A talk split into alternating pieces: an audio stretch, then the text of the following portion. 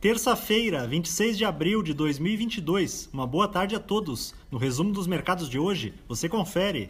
O Ibovespa terminou o dia em baixa de 2,23%, aos 108.212 pontos, pressionado pela forte aversão ao risco observada nos índices acionários internacionais nesta sessão.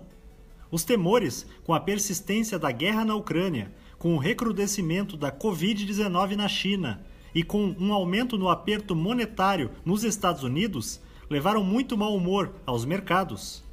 Na ponta positiva, as ações da PetroRio, em alta de 2,47%, avançaram depois que a empresa confirmou a obtenção da licença pelo Ibama para a perfuração de novos poços no campo de Frade.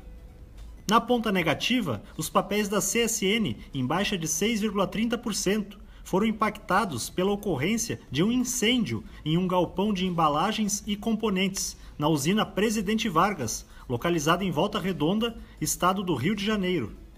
As units do Banco Santander, em queda de 4,55%, recuaram após o balanço da empresa mostrar um avanço das despesas com provisões para devedores duvidosos aumentarem em um ritmo superior ao crescimento da carteira de crédito.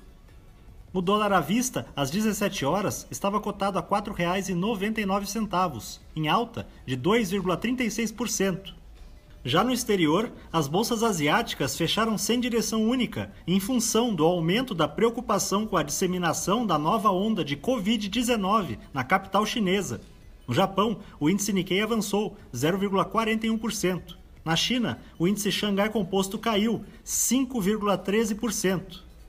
Os mercados na Europa encerraram em baixa por conta do aumento da cautela relacionada a uma possível desaceleração econômica global em um momento de aperto monetário nos países desenvolvidos.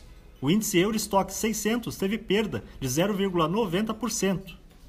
As bolsas americanas terminaram em baixa em uma sessão na qual as incertezas com a postura de aperto da política monetária do país se somaram à publicação de resultados corporativos que deram indicativos de como o quadro macroeconômico adverso vem refletindo nas empresas.